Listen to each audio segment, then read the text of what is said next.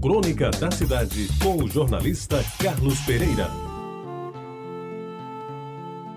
Amigos ouvintes da Retabajara, eu confesso que não sou muito de guardar como arquivos implacáveis documentos que estão há mais de cinco anos escondidos em algum lugar do passado. De vez em quando, porém, aproveito um fim de semana e ponho um dia as minhas leituras, os meus escritos e, sobretudo, os alfarrábios que as traças ainda não consumiram. Alguns deles, amarelecidos pelo tempo, ainda teimam em resistir. Talvez por isso mesmo, e por falta de assunto mais oportuno e atual, e por não me prender muito a essas pendengas políticas que enchem os microfones das emissoras, as páginas dos jornais, o noticiário da televisão e agora com mais força as chamadas redes sociais, e agora principalmente com o tal do coronavírus, que é só do que se ouve falar, resolvi esta semana, não sei o porquê, encontrar na gaveta já quase esquecida dois documentos que fazem parte da minha vida e que a seguir eu reproduzo como foram escritos. O primeiro, um cartão escrito pelo ex-governador Tarcísio Buriti, com o timbre do seu nome no frontispício datado em 18 de novembro de 2002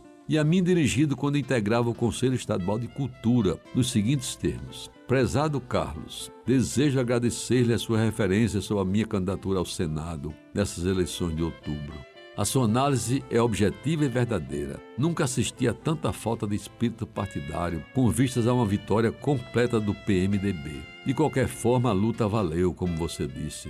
Os 509 mil votos obtidos foram votos limpos, espontâneos e sinceros. Não pretendo mais continuar na política. Retorno ao leito natural de minhas atividades acadêmicas. Cheguei à conclusão de que a política, embora tenha seus aspectos positivos, é como cigarro, vicia e faz mal à saúde. Já se faz necessário combater esse vício. Cordialmente, Tarcísio Buriti. Amigos ouvintes, o segundo, até mais antigo, 16 de março de 2000, me veio com o timbre do gabinete do governador, com a assinatura de José Maranhão, então governador do estado. Dizia o cartão no seu teor por inteiro: Meu caro Carlos Pereira, passados alguns dias de sua decisão de se afastar da minha equipe por razões de ordem pessoal, agora já fato consumado, quero manifestar-lhe para sua própria memória, como também dos seus, a expressão sincera dos agradecimentos por ter participado da minha administração, com o seu talento e a sua competência, contribuindo sempre de forma leal e solidária para a causa da austeridade e do desenvolvimento.